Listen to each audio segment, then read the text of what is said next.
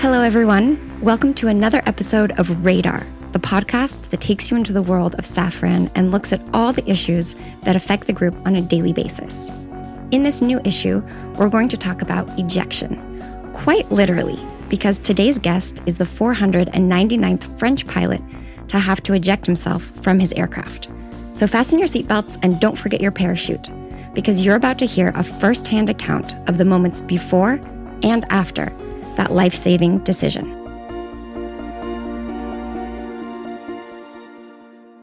It is my pleasure to be here with Max Moutoussamy, former fighter pilot, business developer, and flight operations expert at Safran Aircraft Engines. Welcome to the podcast, Max. Well, thank you, Kara, for inviting me for this. So, Max, to set the stage, let's quickly introduce you to our listeners. You were born in 1965 in Martinique, and you always dreamed of being a pilot. Your first dream was actually to become an airline pilot, but you ended up joining the French Air Force in 1985. At age 20, you then became a fighter pilot. You joined Safran Aircraft Engines in 2001 and continued to fly for the military until 2015. And during these nearly 30 years in the air, there's one day in particular that you will never forget March 14th, 1991. It's a Thursday. You left on a low level training mission with another aircraft, a very ordinary mission, an ordinary day for you. Can you tell us about that day? Uh, yes, uh, as you say, this is a ordinary day, beautiful weather. I was student pilot, so I had uh, three, 30 flight hours done on this airplane, a Jaguar. And uh, that was a normal day with uh, another airplane. And uh, as I was studying, so I had a leader with me to give me all the training I need for, for that. So uh, this guy was the deputy of the flight safety in the French Air Force. So we start the day um, basically preparing the mission and I go to the airplane and I sit down in my mind having the ritual for uh, strap up my body on the seat and um, taking care of my map. I had to uh, follow the navigation all along the mission, put that on the left side of the cockpit, and uh, paying attention of the safety um, pin that uh, the engineers will show me. That is the different pins of the different safety lockers of the seats. And so the day start like this. I line up behind my leader, so we taxi like this up to the holding point, and uh, I have to take off seven seconds behind. So the leader release the brakes, and I release my brakes seven seconds behind. When we took off, I saw this kind of a black smoke behind his airplane, so means that the shut down the post combustion. This extra power we put on the airplane for takeoff, for combat as well. So I joined his airplane in a kind of a fighting wing position. It's a position that you have to maintain behind your leader in a cone of uh, 150 meters behind. And that give you possibility to have uh, better maneuvers behind the airplane and also to uh, have a good position to watch the sky uh, in order to see uh, other airplanes or other hazard coming up.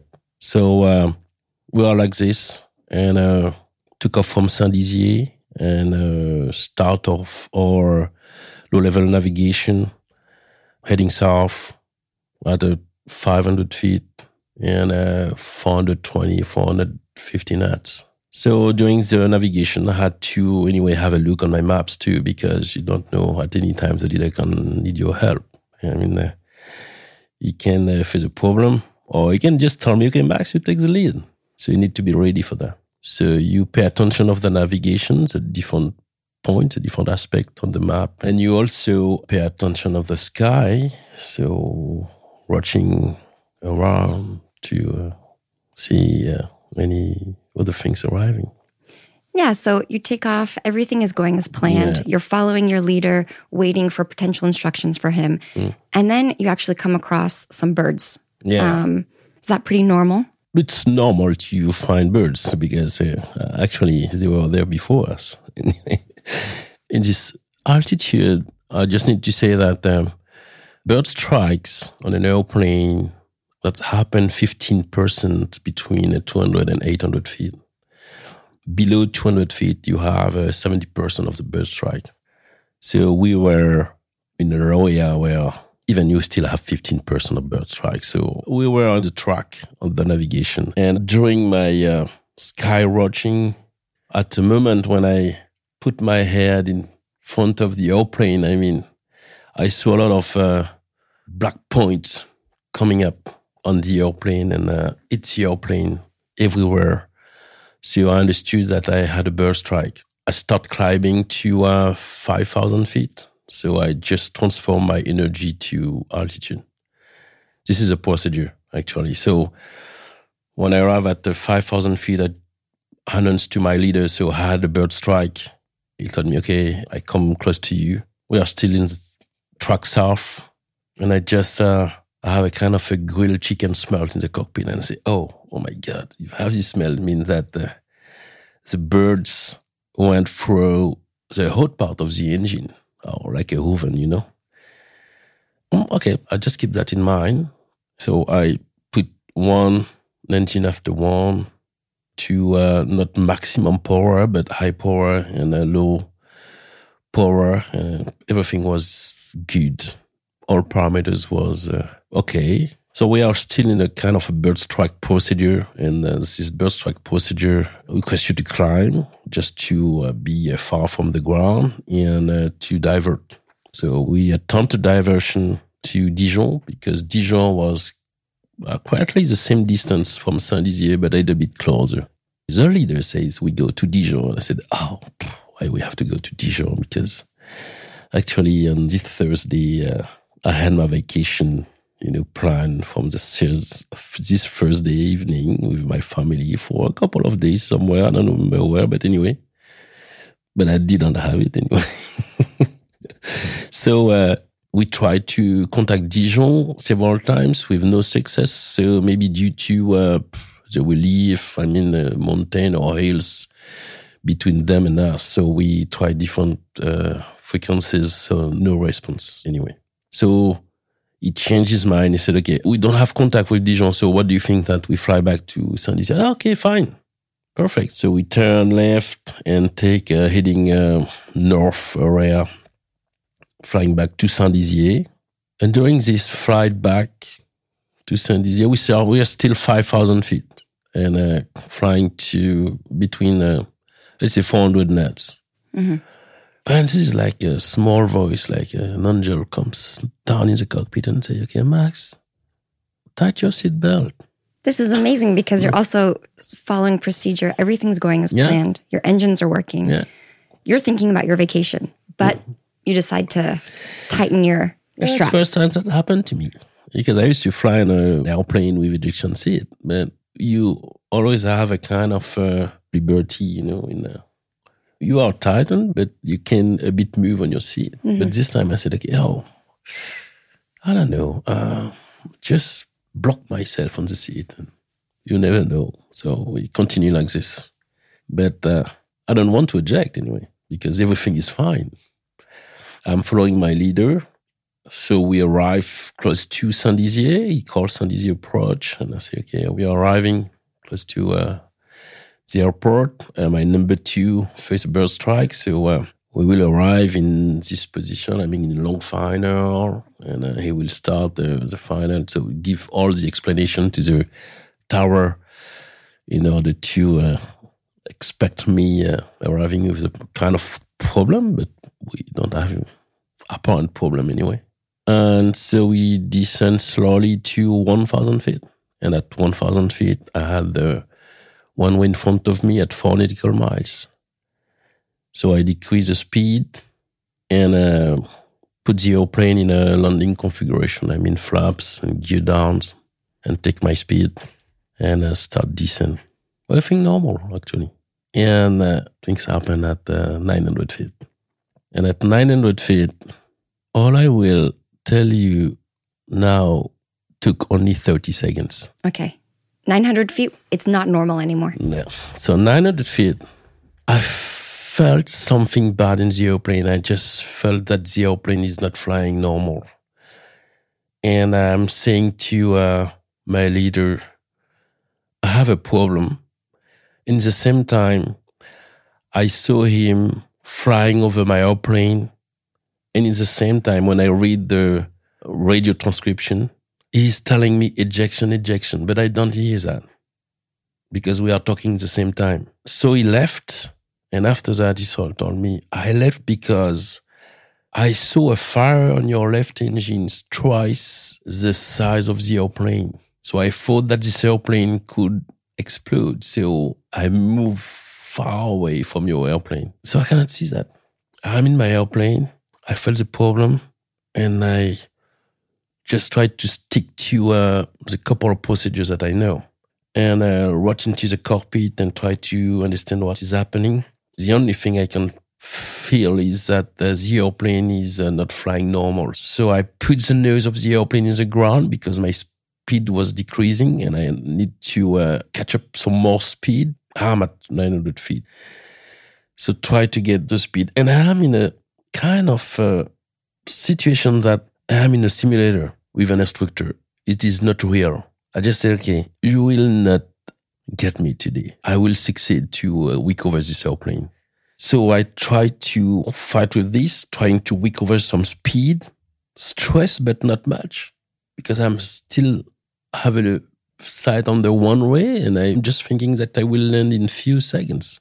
And when I tried to recover the airplane, I had uh, enough speed and trying to get the noise up, noise up, noise up, noise up. And uh, the speed decreased drastically. And I still have my two engines that I put in post combustion position from the beginning of the problems and I try to change a little bit the airplane configuration with the flaps and nothing happened. So I put the noise again in the ground. So I was low. I don't remember, but I don't think about that. Just say, okay, I need more speed to go to the one way. Actually, during this second attempt, I just realized that something abnormal is happening around me. Uh, it is like I moved from the fighter airplane cockpit and I was in a Airbus A320 cockpit. It's a large like this. And I was feeling very small in the cockpit and uh, seeing the trees coming up. And I just realized at this time that, oh, oh, you're to die.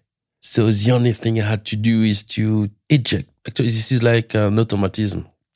I tried to uh, grab my low under between my legs, but at the same time, I had the trees in my head and I said, no, no, no. I had to get the upper handle. And because the upper handle has a kind of uh, piece of uh, sheet that will cover your face this is what I think actually. I said, okay, this thing will cover my face, and in case of I am ejected through the trees, that will protect my face. So I take the upper one, and I just pull it and wait.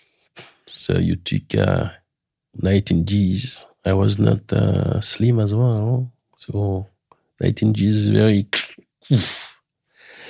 very heavy. So you can imagine that you need two seconds for all the system extract you from the airplane. You have a kind of sequence. You have the canopy moving and the seat ejected from the airplane with a kind of a rocket. This is why you have the 19 Gs. And after that, that lasts maybe one, one and a half or two seconds maximum. And after that, I was like on moon with no G's in the air and uh, face down, having everything green under me. So I just guess this is grass because uh, this is the land. Come back in my head and said, okay, oh wow, you have something below your legs. I mean, on the seat, because the seat, this is a, the life package that we have. According to the theater, you have a different package for forest, uh, desert, and so on. So anyway, we had this one for uh, European countries.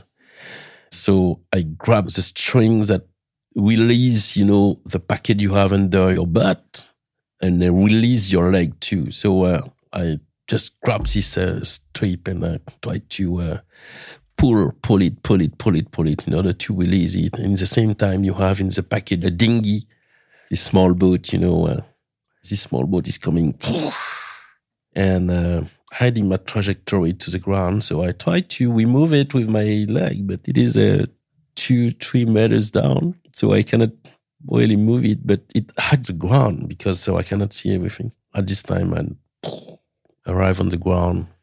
And uh, actually, I said, okay, I have to stand up because uh, maybe my leader, because I heard his airplane flying around me. And I said, okay, you have to see me, maybe stand up because uh, otherwise he could think that I'm dying on the ground. So I said, okay, I'll make a sign. Yeah. So all of this happens really quickly. You're, you know, going from one minute thinking you're battling against the simulator mm. to the next minute saying, I'm going to die. Yeah. And now you're on the ground. What would you say your state of mind is? Do you realize what had just happened? Yeah, you just say, okay, what I did wrong. because actually, when you eject it from an airplane, is something wrong from the airplane or something wrong from you? So uh, you just ask the question to yourself, okay, what's what I did? But at the same time, that not lasts long because I'm trying to analyze what happened. I mean, on the ground, and I see my position, the position of the airplane. Definitely, we're on the ground, and uh, between the airplane and myself, I had a kind of uh, line of trees, 10, 15 meters high, burned but not destroyed.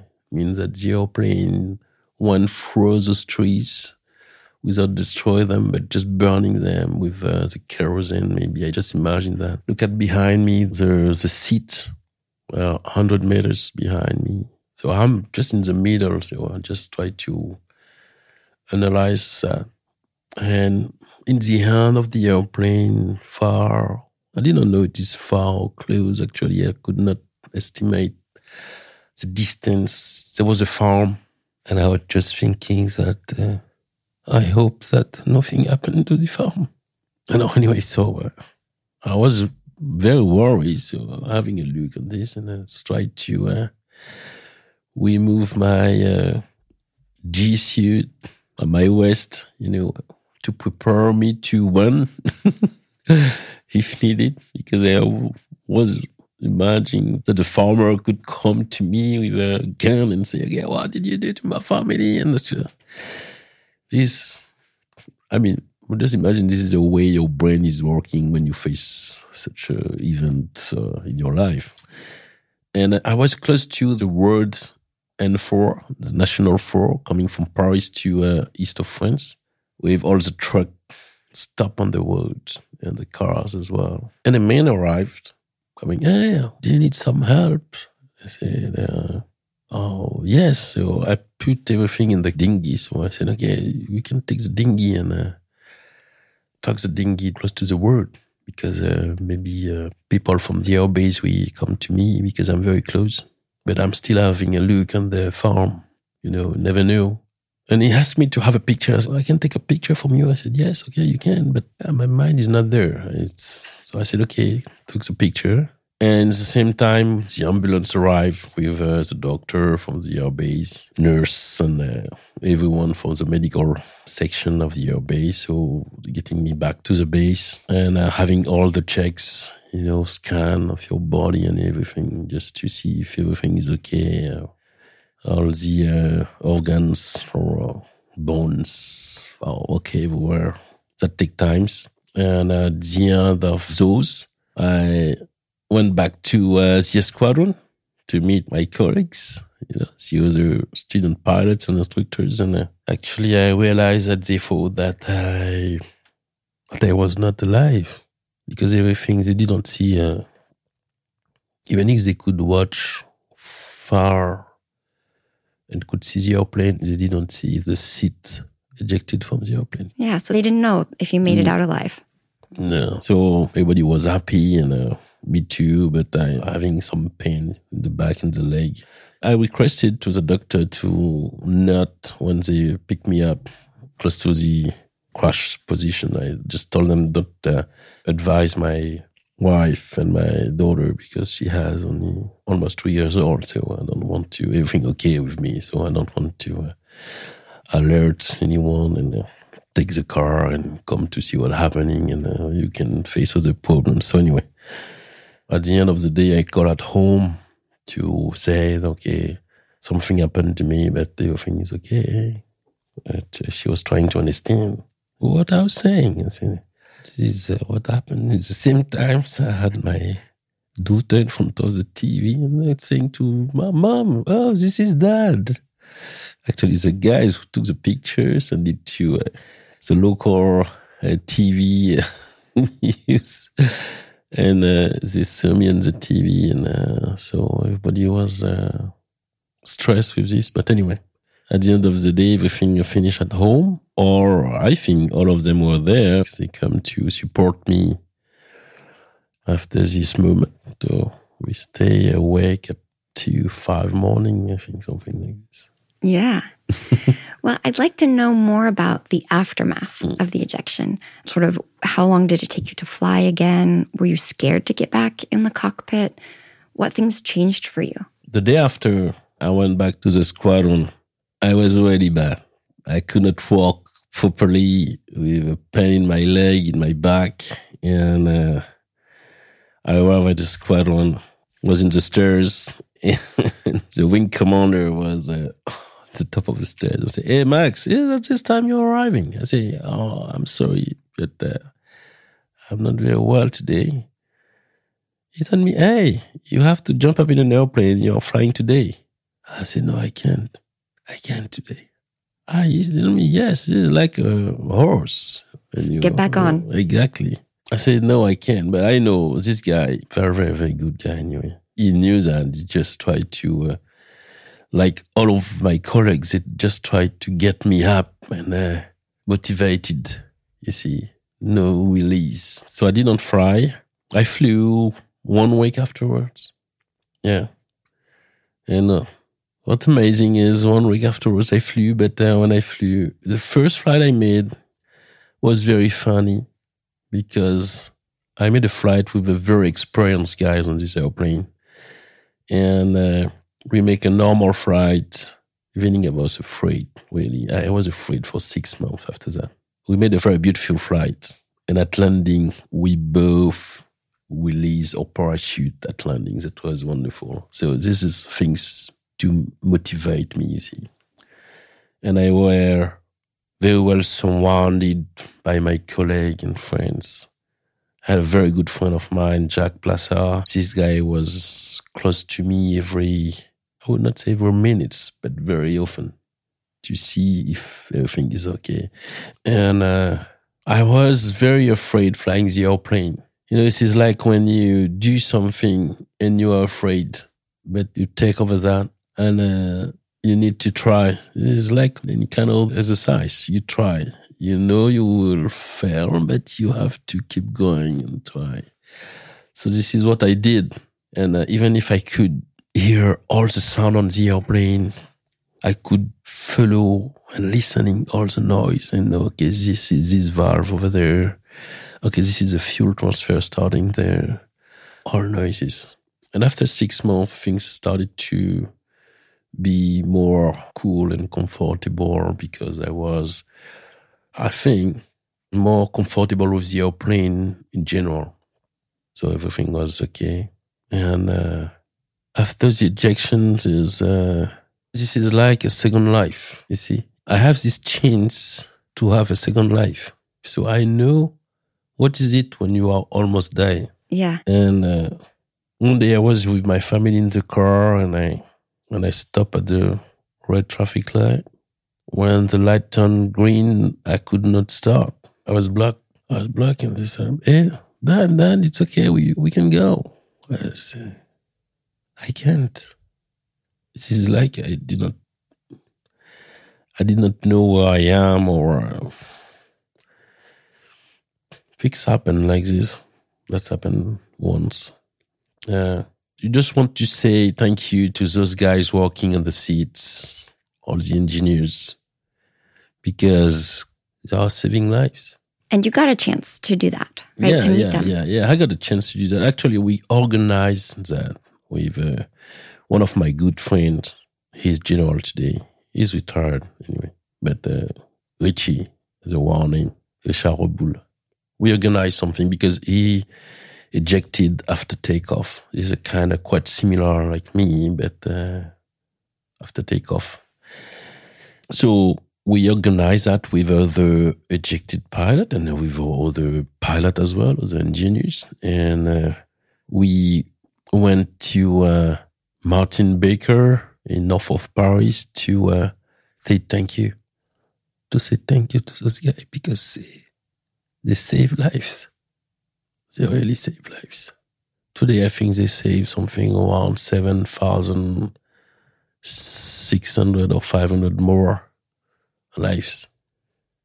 I had the number 499 in France, but I have the number 4,394. So In the world. Just in 1991, to just imagine in 2023 today, how many lives they save. I think that. So anyway, this is my experience. Yeah. Well, thank you so much mm. for sharing it with all of us. Thank you for being our radar of the day.